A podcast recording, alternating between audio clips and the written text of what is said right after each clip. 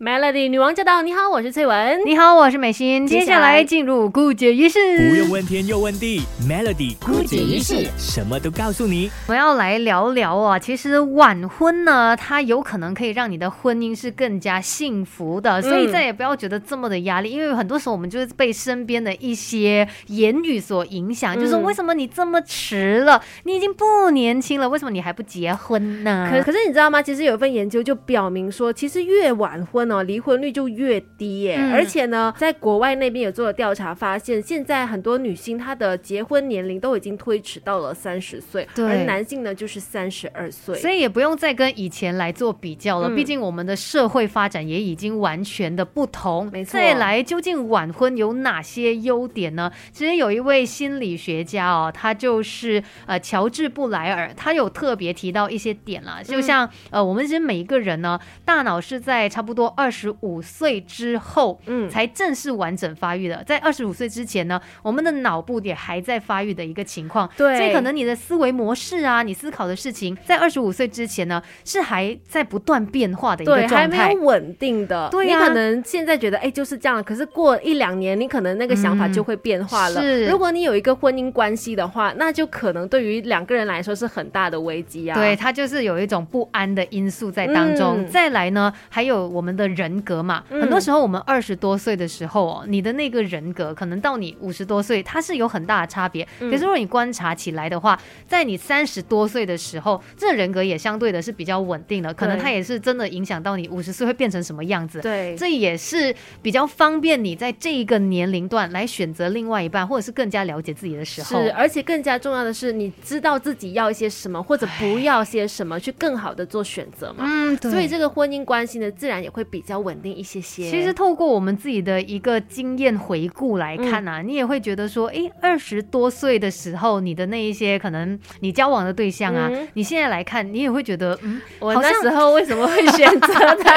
哎呀，你不要给你的前任听到，我告诉你，没有啦，我觉得都是一个过程嘛，我们就是要互相的学习，才会变成更好的人啊。那时候你可能以为，哎，你要的另外一半就是这个样子的，但是慢慢的长大，当然需求也会不一样。样，所以呢，可能到你真的是三十多岁比较晚婚的时候，你真的找到你要的东西，那才是最适合你的。而且我觉得到三十也不是一定的特定年龄啦，反正就是比较成熟的年龄段去结婚的时候，你也会发现，其实你在看待感情状况啊，或者遇到问题的时候，会用更加成熟理性的思考去面对的。对，你就不会再是就可能一下子就说我要我要跟你分手啊，我要什么什么样啊？你是呃有认真在对待两个人很辛苦经营。的这一段关系的，所以也会让可能如果真的要步入婚姻的话，那两个人之间的那个共识达成了，自然这一段关系也会更加的稳。那晚婚为什么说对于婚姻来说是比较呃可以更加稳定，有更多的好处呢？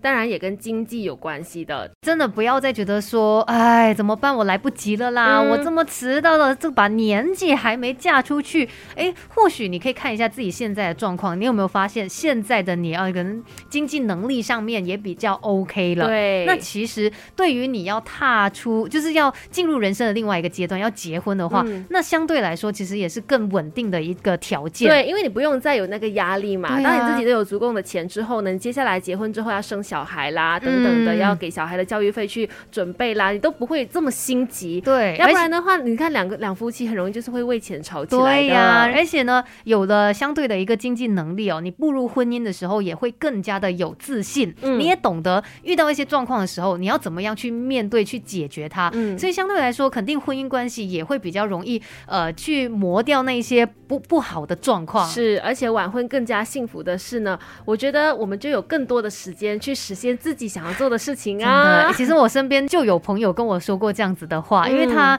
差不多二十六七岁就已经生孩子了，哦，然后呢，现在孩子就蛮大了嘛，我说你看你就好了，你到我我们同样年纪。你已经有孩子，他说我才羡慕你嘞，嗯，因为你就是还是为自己而活，很多姿多彩的生活。可是他呢，早早就要步入就是另外一个阶段，要当妈妈，要照顾孩子。当然，这是人生不同的选择啦。只是要说，如果你选择晚婚的话，也千万不要觉得说，哎，自己就是要惭愧还是怎么样。可是你想想，你花了比较多的时间去实现自己的事情，那也是一番成就啊。而且你把这些时间花在自己身上，你是在经营你自己，这些时间都没有浪费掉的。是的，等一下再继续跟你聊晚婚有哪些好处。Melody。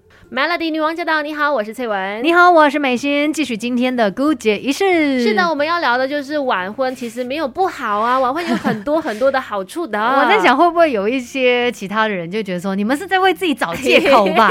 哎，也不是的，这样确实人生每一个人走的那个速度都不一样嘛，时间表不同。对，所以迟婚它不见得完全没有好处。是，而且有一点呢，我真的是非常的感同身受的，因为我身边有很多已经结婚、非常幸。福的朋友们，那很多时候呢，都可以从他们的聊天当中去让我觉得有一种预习的感觉哦，就是你有前辈的感觉啦，是可以教你，我就至少可以在旁边观察说，哦，原来结婚了就会遇见遇遇见这种这样子的问题的，哦，原来生小孩了就会怎样怎样怎样。对，所以对于一些晚婚的朋友来说呢，其实也可以就是从朋友的分享当中去，就是可以从朋友的分享当中去获得一些经验呐。对，而且我觉得就是一个心理准备吧，你至少知道说，哎，可能你结婚了之后。会有什么什么什么样的状况？是那在之前你就不会有过高的期望，然后导致说，哎，没有达到你的期望的时候，你又失望又不开心，然后又有很不好的一些影响。对，所以，嗯，晚婚也不错哈。我们做人家的学妹